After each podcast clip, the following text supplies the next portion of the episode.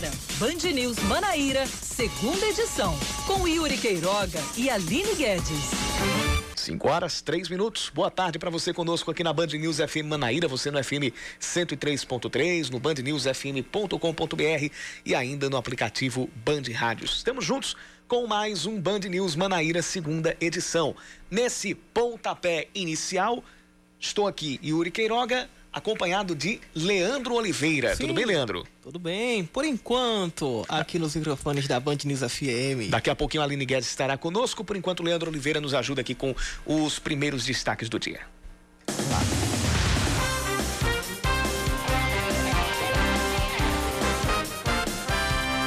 Hoje é quinta-feira, dia 10 de setembro de 2020. O prefeito interino de Taperoá, Júnior de Preto, do MDB, vai voltar ao cargo depois de o Tribunal Superior Eleitoral aceitar o pedido para suspender as eleições na cidade.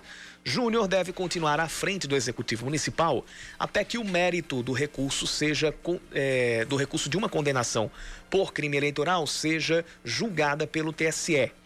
Ele e o prefeito afastado Jurandir Pilek são acusados de compra de votos e abuso de poder político e econômico na campanha de 2016.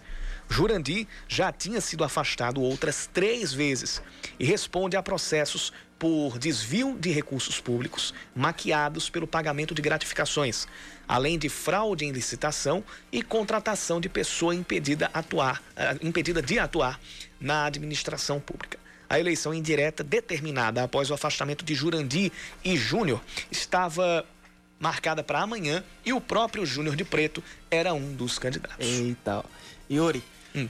quase Qua... que vai fazer a escola em Itaperoá, viu? Quase que vai, mas faltou pouco, viu? É, seguindo.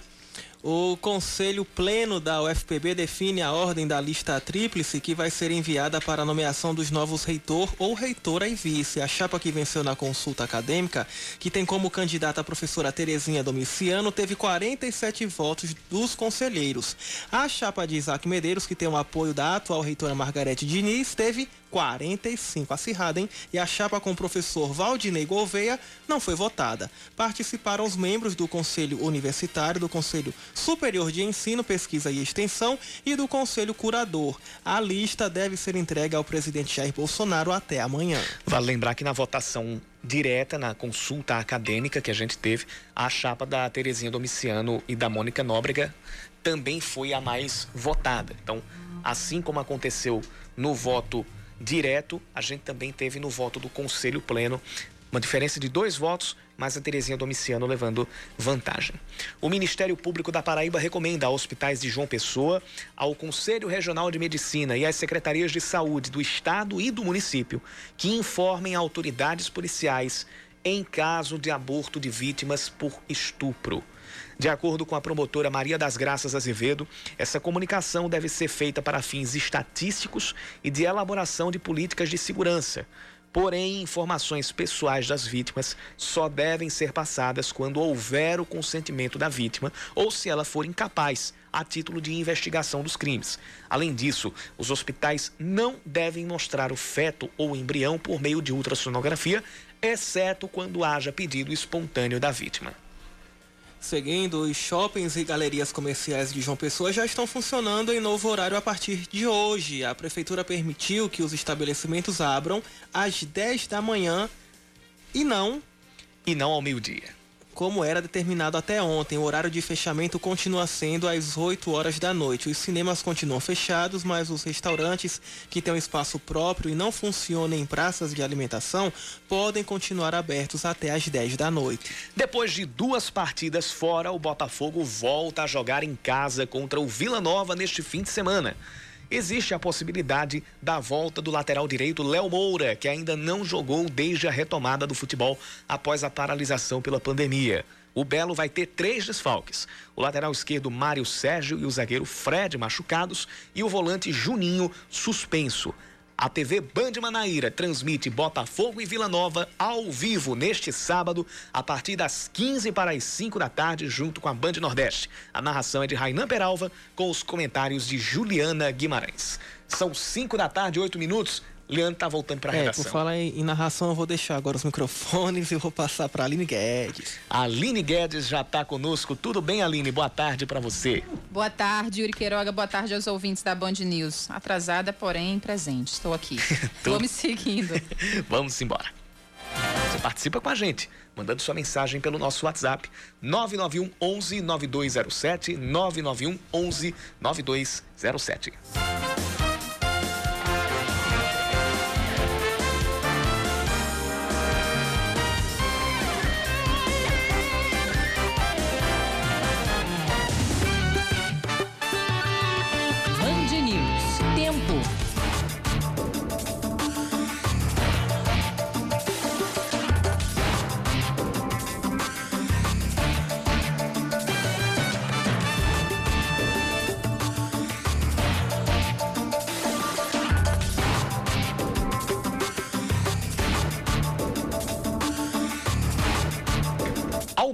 Nuvens aqui pelo céu da capital paraibana, algumas por aqui pelo centro, porque as que estão vindo ali da orla são muitas. E a gente tem possibilidade de virada no, virada no tempo não, acho que virada já já está acontecendo.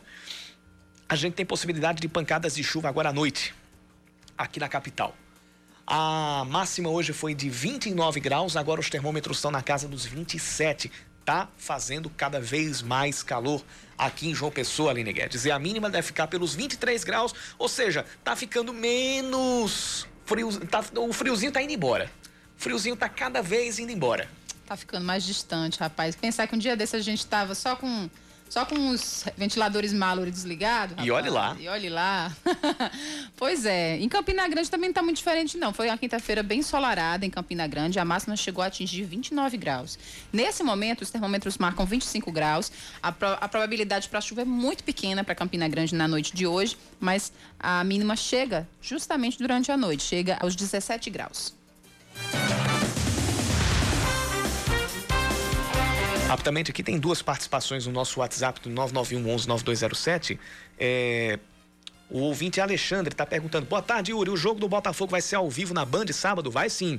Sábado, 5 da tarde, tem Botafogo e Vila Nova, transmissão ao vivo da TV Band Manaíra, canal 10 João canal 10.1 João Pessoa, canal 7.1 Campina Grande, canal 18 para quem assina a NET. Então, já fica anotado. Tem outro ouvinte aqui dizendo: Léo Moura pode jogar. Surpresa! senti um escárnio, senti uma gotinha de deboche neste seu comentário. Mas, não, aí é o comentário do ouvinte. Sim, do ouvinte. Ou foi você que leu com gotinha de deboche? Não, não, mas porque Léo Moura voltando para o Botafogo e voltando, inclusive, como opção talvez para o meio campo, vai agregar muito, porque é, é a principal contratação do Botafogo para o ano, né? Então, é, é, é, já tá, ele já está recuperado plenamente da lombalgia. É, inclusive, foi um, foi um, problema até. Não, não, foi, não foi somente a lombalgia, teve, teve até um, um, um problema um pouco mais sério com, no caso do Léo Moura, mas ele já está recuperado plenamente. É, e pode voltar a essa perspectiva de que ele seja aproveitado como a gente falou da outra vez, Aline, uhum. na, no meio campo Isso. e não na lateral, não direita, lateral direita, como né? ele já jogou algumas vezes no final da passagem dele, da longa e vencedora passagem dele pelo Flamengo. Daqui a pouco a gente volta a falar de esporte lá no finalzinho do programa. Você participa com a gente. Nosso WhatsApp é o 991 11 9207, 991 11 9207. A gente come, a gente começa a pauta ou dá prosseguimento à pauta aqui do Band News Manaíra, segunda edição, falando de economia e falando de uma coisa que se se você não teve dor de cabeça ainda vai ter, que é com a alta do arroz. Tá demais, Yuri Queiroga. E assim, sazonal, né? O arroz é agora, mas outros alimentos também já enfrentaram alta. É, nesse ano, principalmente durante a pandemia. Você lembra, não nesse ano, mas você lembra do, do, do, tomate? do tomate? Ah, lembra. A gente comparava o tomate a ouro, a gasolina, lembra? Pois é, Tom, agora é, é o arroz. Eu, eu, eu, chegava até a brincar com, com o pessoal, rapaz, é, por que, é que o pessoal não vende o tomate em barras de ouro que valem mais do que dinheiro? E a pergunta agora que fica, Yuri Queiroga, perdoe-me pela, por fazer um trocadilho, uma brincadeira, diante de um assunto tão sério, mas é, e agora? É feijão por cima do macarrão ou macarrão por cima do feijão? Porque arroz não dá mais para consumir, né? Vamos falar no de economia então, Yuri? No momento, a pergunta é essa, mas Com mais gente consumindo alimentos em casa por causa da pandemia, com a alta do dólar e o aumento da exportação, o preço do arroz, eu falei do arroz, mas não tem só arroz não. O, o óleo de cozinha e outros produtos da cesta básica, esses preços dispararam. Em alguns lugares, o pacote de 5 quilos de arroz está custando 40 reais. Os consumidores reclamam de aumentos que chegam até 80% em alguns produtos. As informações estão chegando com o Leandro Oliveira. Indispensável na refeição do paraibano, o arroz é o vilão da vez. No supermercado, o preço do produto assustou a dona de casa Inácia Silva. Um arroz a gente comprava por três e alguma coisa, hoje vai contar cinco reais. Fazer o que tem que comprar, né? Se a pessoa precisa, tem que comprar, né? A indignação da consumidora tem fundamento. Um levantamento feito pelo Centro de Estudos Avançados em Economia Aplicada revela que a alta do arroz chegou a 100% em 12 meses. Para o presidente do Conselho Regional de Economia, Celso Mangueira, o principal motivo do aumento de preços do arroz é o dólar do aumento da exportação de arroz, que em função do dólar, cotado, né? Cotação de dólar, produtor vai buscar retornos maiores, né? E as perspectivas não são boas. O produto deve continuar aumentando. Só para ter uma noção, o pacote de 5 quilos, que normalmente era vendido a cerca de 15 reais, hoje chega a 40. O pior é que, além dele, outros produtos da cesta básica, como óleo de soja e feijão, também estão em alta. Segundo o Diese, a lista dos produtos também inclui leite com 7,6%, açúcar com 3,32% e carne com 2,52%. Além disso, a cesta básica compromete mais de 42% do salário mínimo. O valor pago nela em João Pessoa foi de 414 reais, um peso e tanto para as famílias, ainda mais num período em que a renda caiu e o auxílio emergencial foi reduzido. É lógico que essas famílias terão que se ajustar a, a, a menos 50% do que recebiam anteriormente. Né? As famílias né, irão perder, com certeza, com menor renda e preços elevados. Nos últimos dias, o presidente Jair Bolsonaro afirmou que está conversando com representantes de grandes redes de supermercados para tentar evitar uma alta ainda maior nos produtos da cesta básica. Por outro lado, os economistas afirmam que uma eventual adesão teria impacto quase nulo nos preços.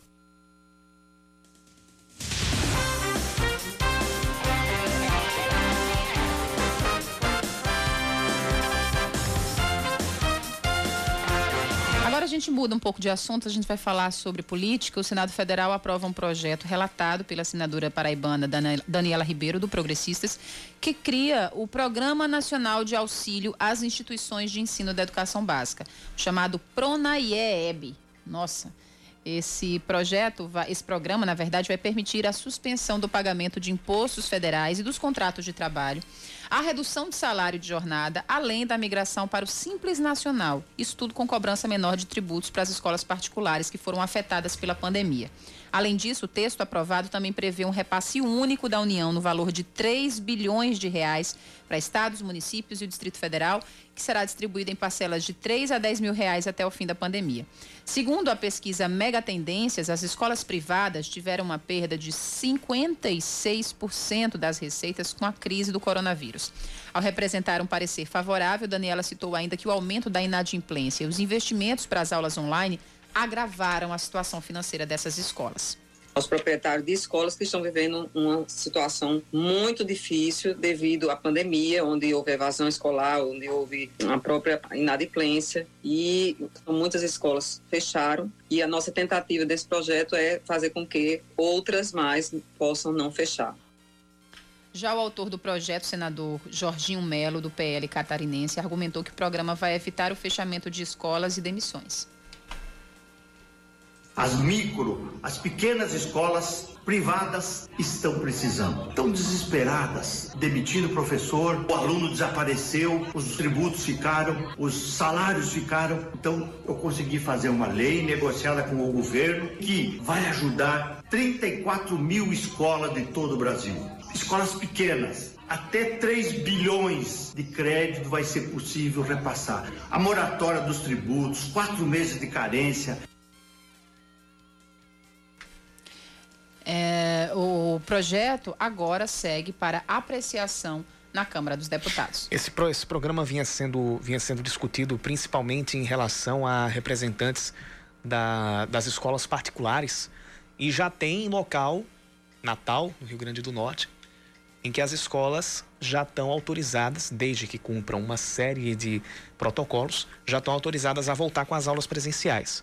É, a partir de hoje, aquelas escolas que estiverem com o protocolo sendo cumprido e tiverem o chamado selo de biossegurança, já podem voltar às aulas, mas elas precisam manter ativo ainda o sistema de aulas à distância, porque vai ser facultativo. Os pais que quiserem mandam os filhos, se acharem seguro também, mandam os filhos de volta para a sala de aula. Quem não achar seguro ainda precisa uh, ter o direito ao acesso às aulas à distância, às aulas por EAD. Então, eh, a gente já tem um exemplo aqui vizinho, Natal, e agora a criação desse programa deve vir praticamente no mesmo ao mesmo tempo em que se cria a tendência para que pelo menos as escolas particulares retomem gradualmente as aulas presenciais.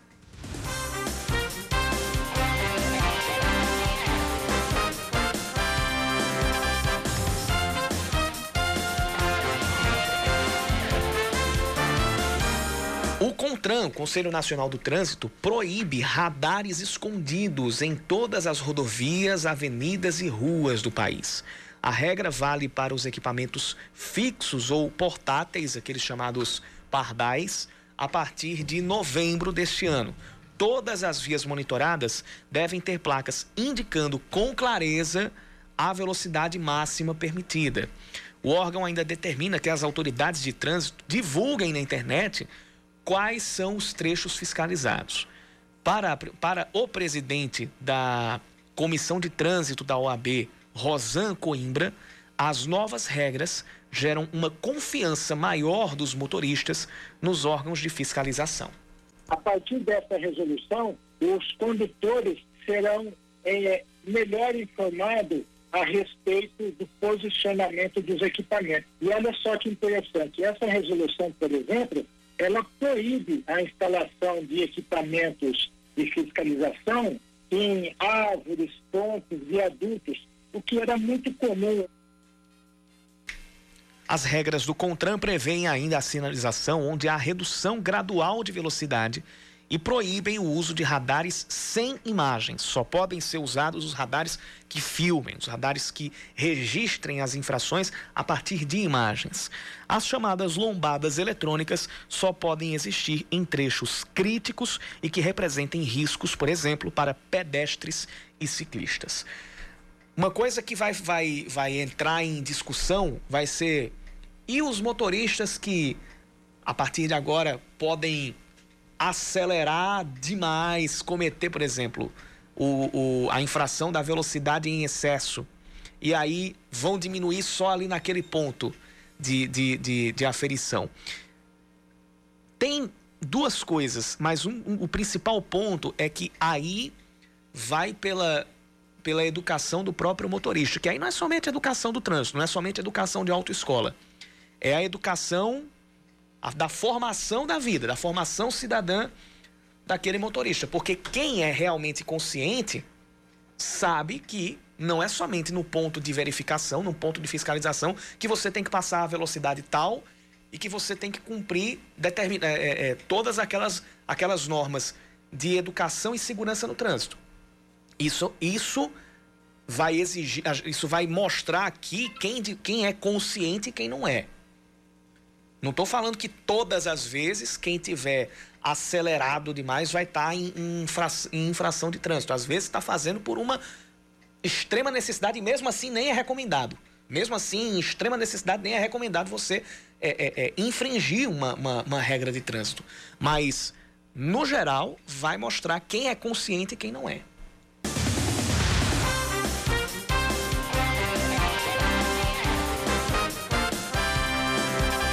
Da tarde, 24 minutos aqui em João Pessoa. Os partidos que continuarem organizando convenções ou outros eventos presenciais de campanha podem ser multados em Engar, cidade do Agreste. A promotora eleitoral Cláudia Cabral Cavalcante entrou com uma representação contra pelo menos sete legendas.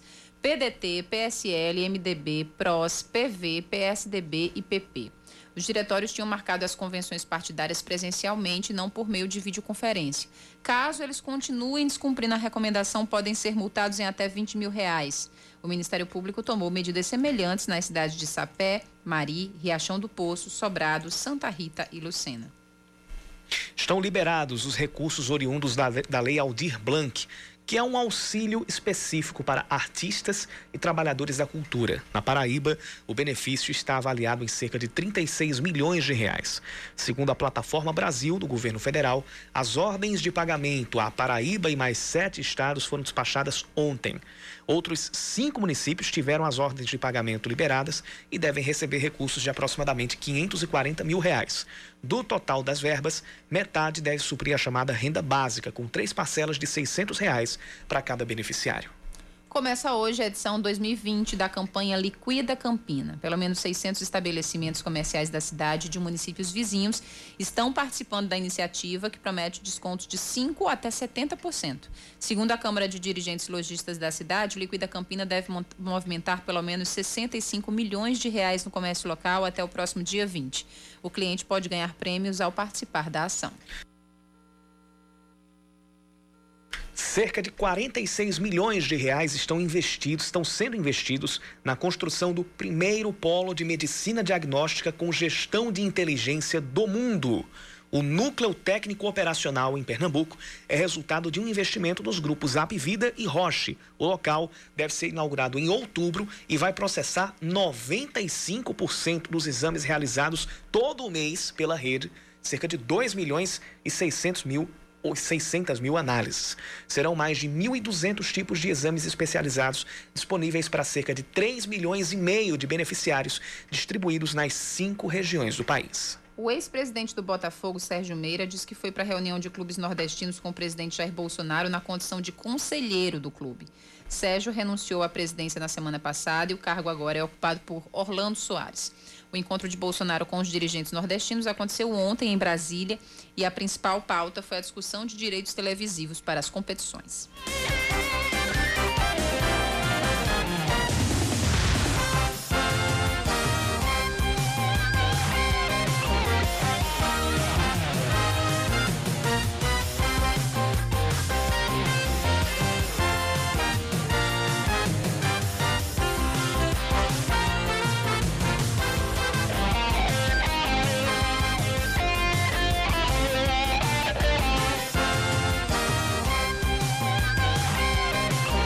São 5 da tarde e 28 minutos. O Senado aprovou um projeto de lei que aumenta as penas para maus tratos a animais.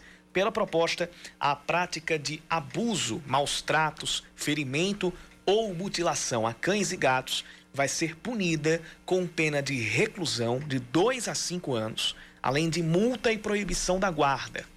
Hoje, a pena é de prisão de três meses a um ano e multa dentro do item que abrange todos os animais. Sobre esse projeto, a gente conversa a partir de agora com o advogado especialista em direito animal, Francisco José Garcia, que já está conosco aqui pelo. já está na linha e vai conversar a partir de agora com a gente. Francisco José Garcia, seja bem-vindo ao Band News Manaíra, segunda edição. Boa tarde para você. Boa tarde, Uri. Agradeço a oportunidade de a gente conversar um pouco sobre esse PL 1095 de 2019, que traz, assim, uma uma conquista bem, bem eficaz e bem contundente para os maus tratos aos animais. Bom, é, a gente tem a pena sendo até tendo a possibilidade até de ser quintuplicada, ou seja, é, nos casos mais graves, ela passar de um a cinco anos de, de prisão. É, esse, esse ponto, ele representa uh, a maior parte do trabalho que precisa ser feita, precisa ser feito, perdão, para para garantir a segurança dos, dos animais de estimação e até mesmo dos animais de rua? Ou é, o mais importante ainda precisa ser feito? Então, é, eu, eu penso da seguinte maneira: aliado a essa legislação que é tão boa e que assim o mínimo de penalidade será de dois anos, então de dois anos até cinco anos, a depender do, do grau da agressão, o juiz, da dosimetria da pena, averiguará os elementos que irão compor tal pena, mas a gente já sabendo que a menor pena será de, no mínimo, dois anos, podendo chegar a cinco anos. Além disso, o juiz também atribuirá, naquele momento, multa e ainda proibirá que o agressor fique com a guarda do animal. Então, são conquistas bem, bem, boas para os animais. Agora, ao lado disso, o que eu penso que surtirá uma eficácia tamanha é a parte educativa. Então, nós temos que investir na educação animalista, no que diz respeito à disseminação do princípio da dignidade animal, que é um princípio encartado na nossa Constituição Federal desde 5 de outubro de 88. É esse o papel é, que o gestor público, os gestores públicos têm que desempenhar agora, além de fazerem acontecer essa lei depois da sanção presidencial. Professor, é, queria perguntar em relação à questão de como as pessoas podem, né, justamente nessa, nesse texto que foi aprovado na Câmara, fala-se algo sobre como as pessoas podem levar a juízo os casos de maus tratos. Por exemplo, a gente sabe que acompanha, todo mundo tem alguma história, infelizmente, é, de que presenciou, de que soube, presenciou não, mas que soube de algum animal que foi maltratado. Infelizmente, é um crime muito recorrente, mas muitas vezes as pessoas, elas acabam não levando à frente o caso, não denunciando formalmente, porque falam, ah, mas como é que eu vou denunciar, né? Porque o animal apareceu morto, né? O animal o, é, foi envenenado e aí não tem como provar. E aí por essa questão de falta de provas, muitas pessoas acabam não levando o caso adiante, não formalizando o caso na polícia, por exemplo. É, esse projeto, esse texto, ele fala algo a respeito de uma de menos burocratização nesse processo para que de fato o caso possa ser aceito e vire caso de polícia, é, é, assim, por assim dizer? Então, Aline, veja só, esse projeto fala exclusivamente nisso que eu acabei de, de dizer, né? No aumento da pena de três meses a um ano, quando se tratar de cães e gatos, para dois a cinco anos, mais multas, mais perda da guarda. Não trata é, de nenhum, em nenhum momento desse outro aspecto. Mas o que pode é, ser feito pela população, é, devido ao fato de ser criminal, é envidar todos os esforços para conseguir comprovar que foi fulano de tal, por exemplo, que matou aquele gato ou por espancamento ou aquele cão por envenenamento. Isso acontece, é, Aline, veja só, é, conversando com, com as pessoas, com os vizinhos, é, encorajando-os a denunciar, levando, é, aliás, também pegando as câmeras de, que estão nas imediações ou montando uma estratégia para filmar uma possível cena de envenenamento ou de até esquartejamento, como muito acontece com os animais, e é possível sim isso acontecer. Agora, essa burocracia é necessária porque se trata de, de uma penalidade de natureza criminal. E para que alguém a alguém seja imputado, seja atribuído um crime, só com provas e provas cabais, sabe? Mas, independentemente da seara criminal, existem outras duas esferas que esse é, agressor, esse maltratador de animal pode responder, que é na esfera civil, com indenização por danos morais e materiais, e na esfera administrativa, havendo também denúncia, além de denúncia no Ministério Público ou na Delegacia dos Crimes contra o Meio Ambiente, se for aqui João Pessoa, fazer a denúncia junto à SUDEMA. A SUDEMA é o órgão do Estado da Paraíba responsável por realizar, por concretizar o Código de Direito e Bem-Estar Animal da Paraíba, que atribui multas administrativas, independentemente daquela multa de natureza penal que esse projeto de lei prevê. Tá? Então, a SUDEMA aplicará a multa de aproximadamente 10 mil reais por animal maltratado. é o que diz o nosso Código de Direito e Bem-Estar Animal e que precisa ser realizado pela SUDAM. Então, essa mesma pessoa que maltratou um animal pode responder, objetivamente falando, ou resumidamente falando, pode responder na esfera penal, agora, com pena de reclusão, olha só, de dois até cinco anos, pode responder na esfera civil, pagando todos os valores que foram despendidos com aquele animal e também danos morais, e também pode responder administrativamente com multa aplicada pela SUDEMA. Então, nós temos já ferramentas legais bem boas para inibir e para também é, penalizar as pessoas que maltratarem animais. Agora, basta que a população se inteire desses direitos que ela, população protetora de animais, tem e exija das autoridades pertinentes, das autoridades adequadas, o cumprimento da lei. Muito bem. Só para a gente deixar de forma muito prática e direta para os nossos ouvintes, aquelas pessoas que sabem, por exemplo, da existência, às vezes, de um animal, de um cachorro, de um gato, de qualquer tipo de animal que está, por exemplo, numa residência, sendo maltratado sem água, sem comida, sendo maltratado, ou que também. Preso. Preso, justamente. Ou então que sabe de algum vizinho que geralmente coloca veneno para os animais. Esses casos que, infelizmente, são recorrentes como a, a quem, quem elas procuram, quem elas procuram, qual órgão que elas devem procurar e munido de quais provas necessárias básicas elas precisam ter para poder procurar é, esse órgão.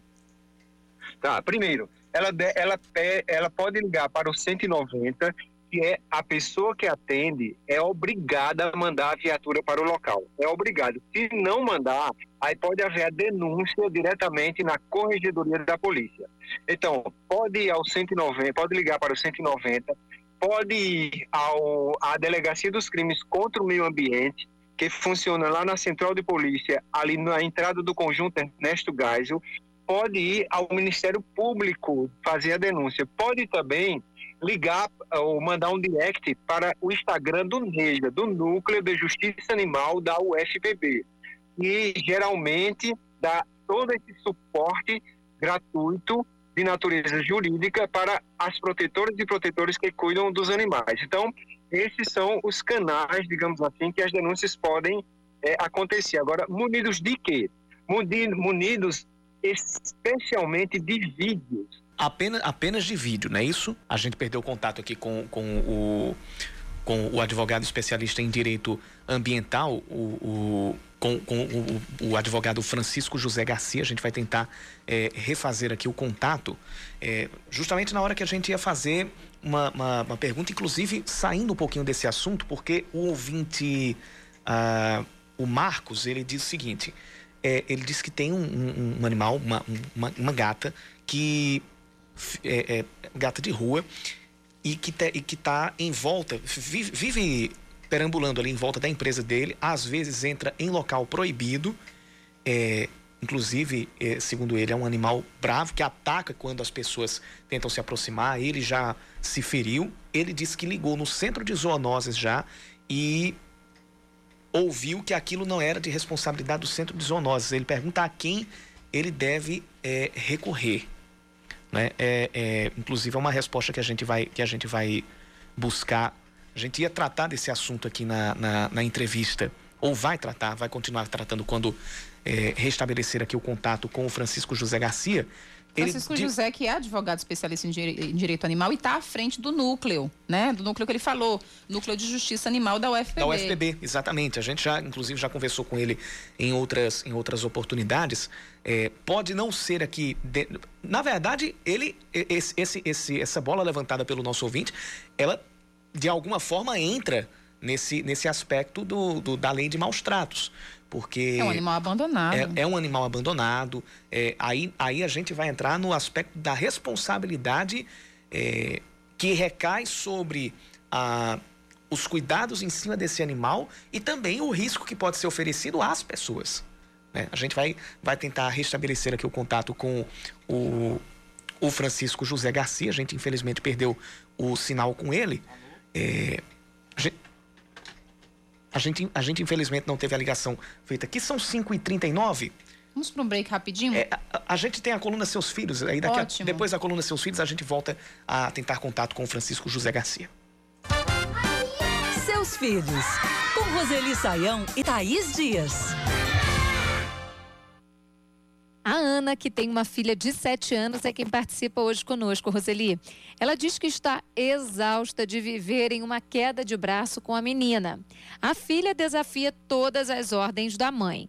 Ameaças não funcionam mais, segundo a nossa ouvinte. As ordens só são acatadas quando as determinações vêm aos berros ou até mesmo acompanhadas de uma palmadinha ou outra.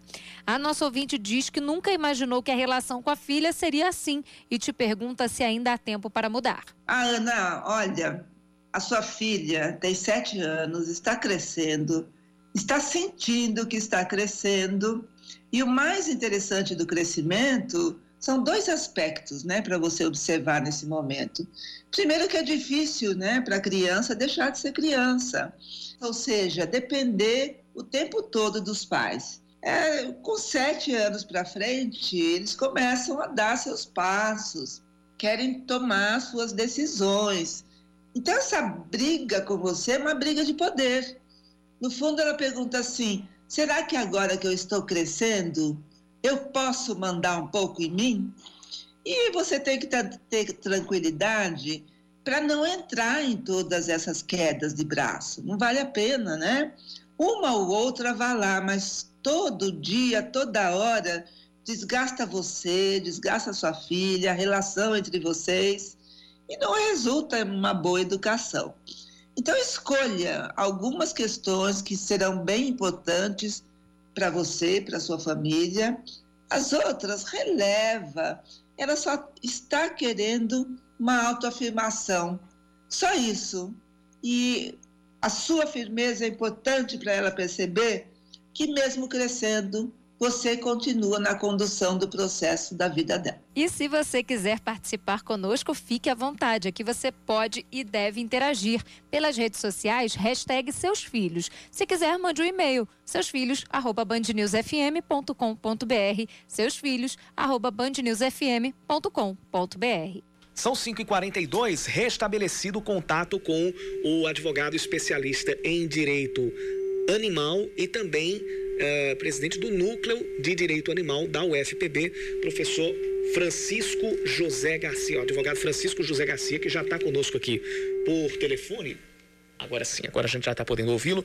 Francisco José Garcia, você falava a respeito dos, da, da, do, dos itens, dos materiais que, que, que, que quem está quem tá denunciando qualquer tipo de maus tratos a animais pode entregar. E um deles citado foi o de vídeos, não foi? Isso, exatamente. Então, o que é, o que é, que é necessário para que a denúncia seja feita? É necessário vídeo.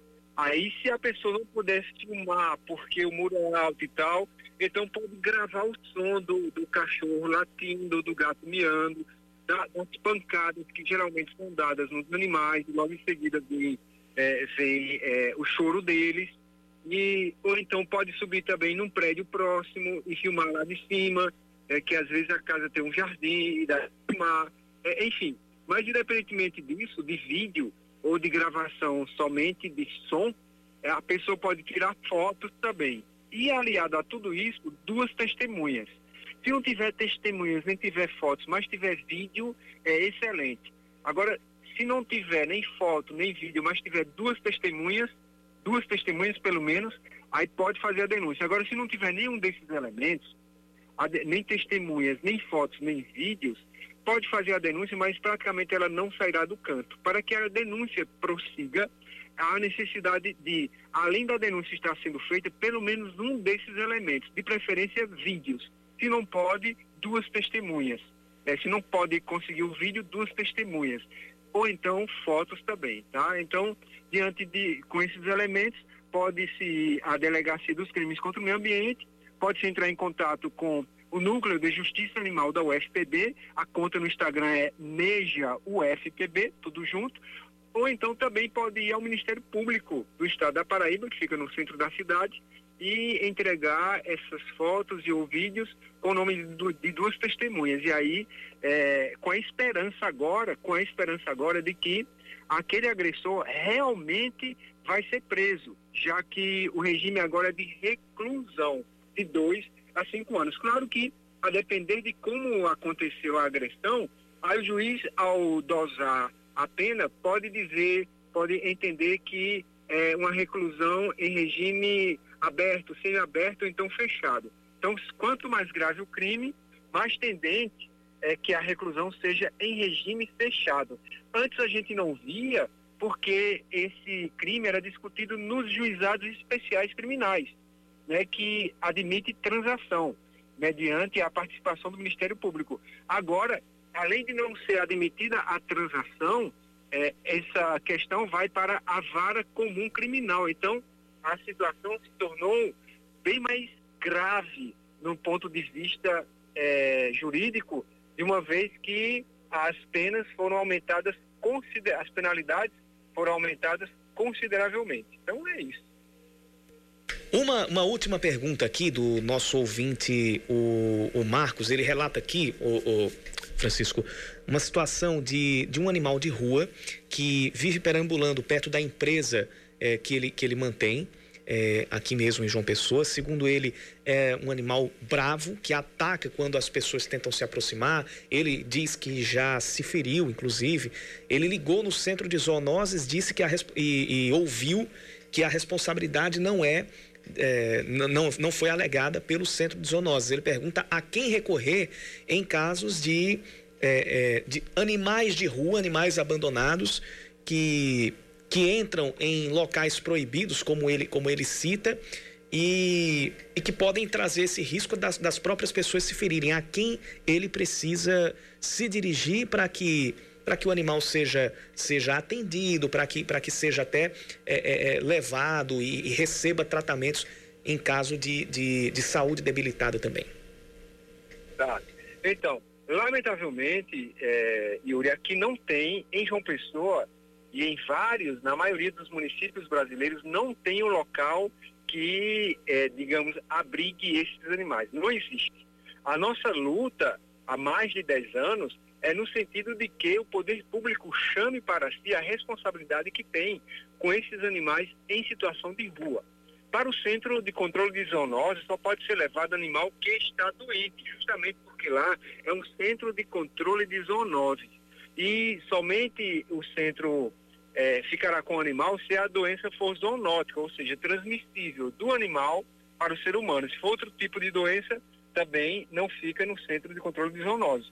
Lembrando que quando fica lá é para ser, o animal ser morto, não é para ser tratado, que ele não trata. Então a ideia é exigirmos do poder público, municipal e também estadual, dos gestores de um modo geral, que lidam com a saúde humana e com a saúde animal, o tratamento para os animais e não é, livrar-se, não o poder público livrar-se do problema matando esses animais. Então, essa é uma das nossas lutas desde sempre, na, de todos os protetores e protetoras e entidades de proteção animal. É pela vida e não pela morte do animal. Então, assim, é, tem outra situação. Se o animal está dentro da, do estabelecimento comercial, ele entrou ou foi abandonado lá dentro, a responsabilidade por esse animal é da empresa, da empresa. Do, essa empresa é, pode ser também é, uma pessoa jurídica de direito privado na forma de condomínio. Então, se um animal foi abandonado dentro de um condomínio ou dentro de uma residência e não só a pessoa física dona daquela residência, como a pessoa jurídica e o respectivo diretor não tomaram nenhuma providência para que aqueles animais não fossem abandonados lá dentro, chamam para si a responsabilidade de cuidar deles. Isso quem determina é o parágrafo terceiro do artigo 7 da Lei número 11.140, que é o Código de Direito e Bem-Estar Animal da Paraíba. E aí, não só a síndica ou síndico daquele prédio, ou o dono daquela empresa que tem animais lá dentro, que foram abandonados lá dentro, é, tem que tem que, é, como responsabilidade legal, tem que alimentar esses animais, tem que colocar água para eles, caso eles adoeçam, tem que levar para o médico veterinário, sob pena de responderem por maus tratos, tal como o nosso Código de Direito e Bem-Estar Animal determina. E aí ele responderá com penas, de, com multas de natureza administrativa a ser impostas pela SUDEMA. E a pena é de quase 10 mil reais por animal maltratado. Então, a gente conversou aqui no Band News Manaíra, segunda edição, com o advogado e especialista em direito animal, Francisco José Garcia. Francisco, Francisco José, muito obrigado pela participação aqui no, no segunda edição. Tá bom, obrigado também. Faltam 10 para as 6 da noite.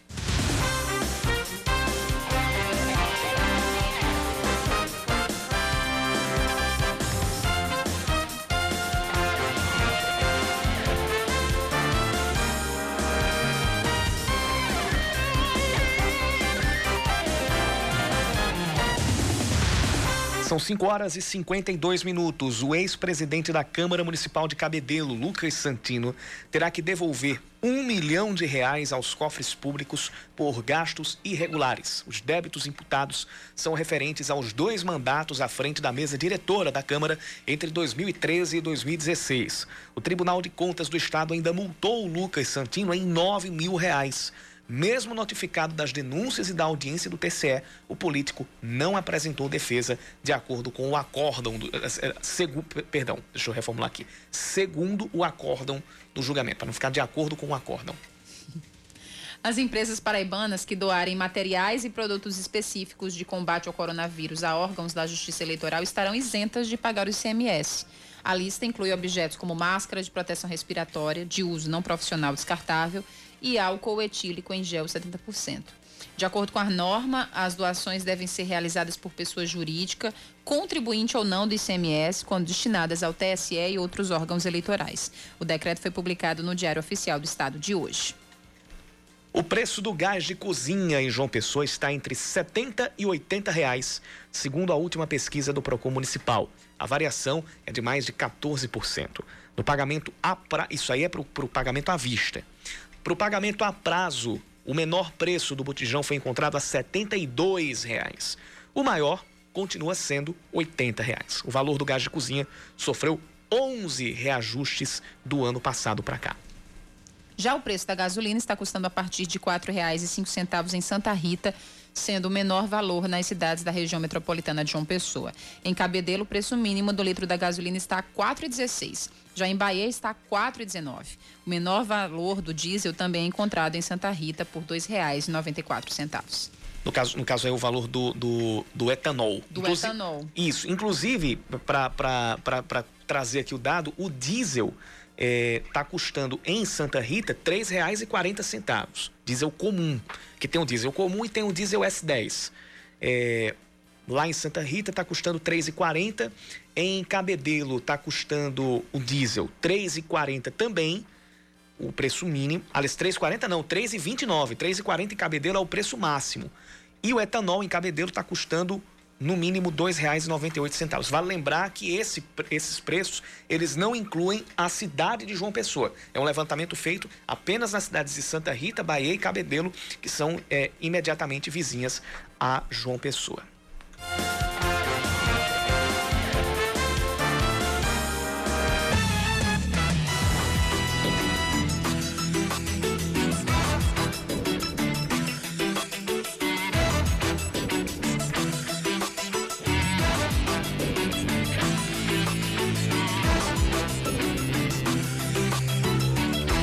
5,55. Cerca de 12 mil suicídios são registrados por ano no Brasil, segundo dados da Organização Mundial da Saúde. Os números demonstram a importância de desmitificar o tema, que ainda é considerado um tabu por muita gente. E esse é um dos objetivos do Setembro Amarelo. As informações estão chegando com a Aline Guedes por ano, são mais de 12 mil vidas perdidas por causa do suicídio, um dos mais graves problemas de saúde enfrentados na atualidade. A Organização Mundial de Saúde estima ainda que para cada caso existam outras 25 tentativas. A psicóloga Rafaela Morim diz que é preciso falar mais sobre o tema e explica que quem passa pelo problema deixa sinais. Então, falas desde eu quero sumir, eu queria desaparecer, não queria mais acordar né? É, vocês vão se livrar de mim, eu não vejo mais saída. Então, assim, é, são questões que a gente jamais deve subestimar. Desmistificar o problema que ainda é considerado um tabu para muita gente é um dos principais objetivos do Setembro Amarelo, uma campanha brasileira de prevenção ao suicídio que acontece desde 2015 por iniciativa do Conselho de Valorização da Vida, o CVV, do Conselho Federal de Medicina e da Associação Brasileira de Psiquiatria. De acordo com o coordenador do CVV, João Pessoa, Luiz Carlos Oliveira, este ano, por causa da pandemia, a programação deve ser toda online. Podem olhar no, no, no nosso site, do, do, na realidade no Instagram, é, arroba CVV João Pessoa. Lá vai ter a programação, né? Pode ter acesso e olhar. E o nosso trabalho vai ser feito ou no Instagram ou no YouTube, tudo online. O Centro de Valorização da Vida tem sido um suporte importante para muitas pessoas que encaram o sofrimento e que pensam em tirar a própria vida. Os atendimentos feitos por telefone têm ajudado muita gente a superar os momentos de dificuldades. Às vezes, na própria ligação, a pessoa agradece: olha, eu estava eu tava muito nervoso, eu estava sem rumo e você conseguiu fazer com que eu eu entendesse melhor a situação. O telefone do CVV é o 188. O serviço é gratuito e funciona 24 horas por dia.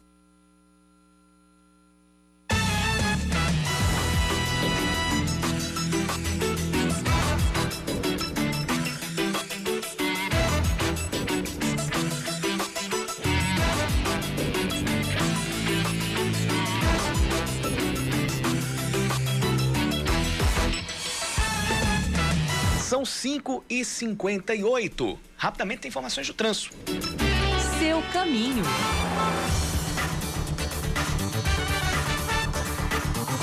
E, na verdade, é uma informação que é uma reflexão também trazida pelo nosso ouvinte Paulo Andrade, que é fotógrafo. Como manter distanciamento em horário de pico na parada de ônibus com pouco abrigo de chuva, com jovens e idosos no mesmo ambiente? Lidamos com isso há tempos, vacina pode vir só em 2022. É... Paulo, o Paulo Andrade está nos, nos, relatando aqui as situações de aglomeração no, nas paradas de ônibus e principalmente naquelas paradas que tem pouco abrigo para casos de chuva. E vão ser, a gente vai ter esses e outros problemas aparecendo nesse período de retomada, infelizmente, pelo motivo de que ela está sendo feita em um período que não é totalmente seguro ainda para todos nós. Até mesmo em locais que tiveram êxito no combate ao coronavírus. Nunca vai ser uma situação 100% segura. Imagine aqui, onde você, mesmo sem ter a queda, ou mesmo sem chegar a um nível perto de zero de contágio, você já teve que voltar as atividades, porque senão muita gente ia quebrar, né? Então, tá aqui o registro do nosso ouvinte Paulo Andrade e você pode mandar a sua mensagem para o nosso WhatsApp, fazendo esses e outros comentários, interagindo aqui com a gente. 991 11 9207 é o nosso WhatsApp. 559, eu digo até amanhã. Eu digo até logo, vem aí o É da Coisa. Lembrando, gente, que hoje tem futebol aqui na Band News e mais cedo, portanto, a gente tem transmissão da Voz do Brasil a partir das 7 horas da noite, tá? Hoje a gente tem Campeonato Brasileiro na Arena Neoquímica. Ah, o, o, Quimicão. O como, Quimicão. Como está sendo chamado por alguns. Mas hoje a gente vai ter clássico, Corinthians é, e Palmeiras. Corinthians e Palmeiras. Narração de Marcelo do Obro no Camarão nos comentários e Aline Fanelli nas reportagens. Jogo começando às 7h15. 7h15 da então, noite. Então, você vai ter a voz do Brasil. A gente vai entrar já com o jogo em andamento. Isso, mas você vai ter Corinthians e Palmeiras. Até às 9h40 da noite. Exatamente. Cheiro para todo mundo. Valeu. Segunda edição de hoje estará disponível amanhã no Spotify, assim como a primeira edição de hoje já está disponível. As nossas colunas, as nossas reportagens todas estarão lá no nosso Spotify. Coloca lá Band News FM Manaíra. Se não puder pelo Spotify, vai pelo Anchor, pelo pela plataforma gratuita Anchor. Seis em ponto. Um cheiro para todo mundo. Vem aí, Reinaldo Azevedo. Você ouviu Band News Manaíra, segunda edição.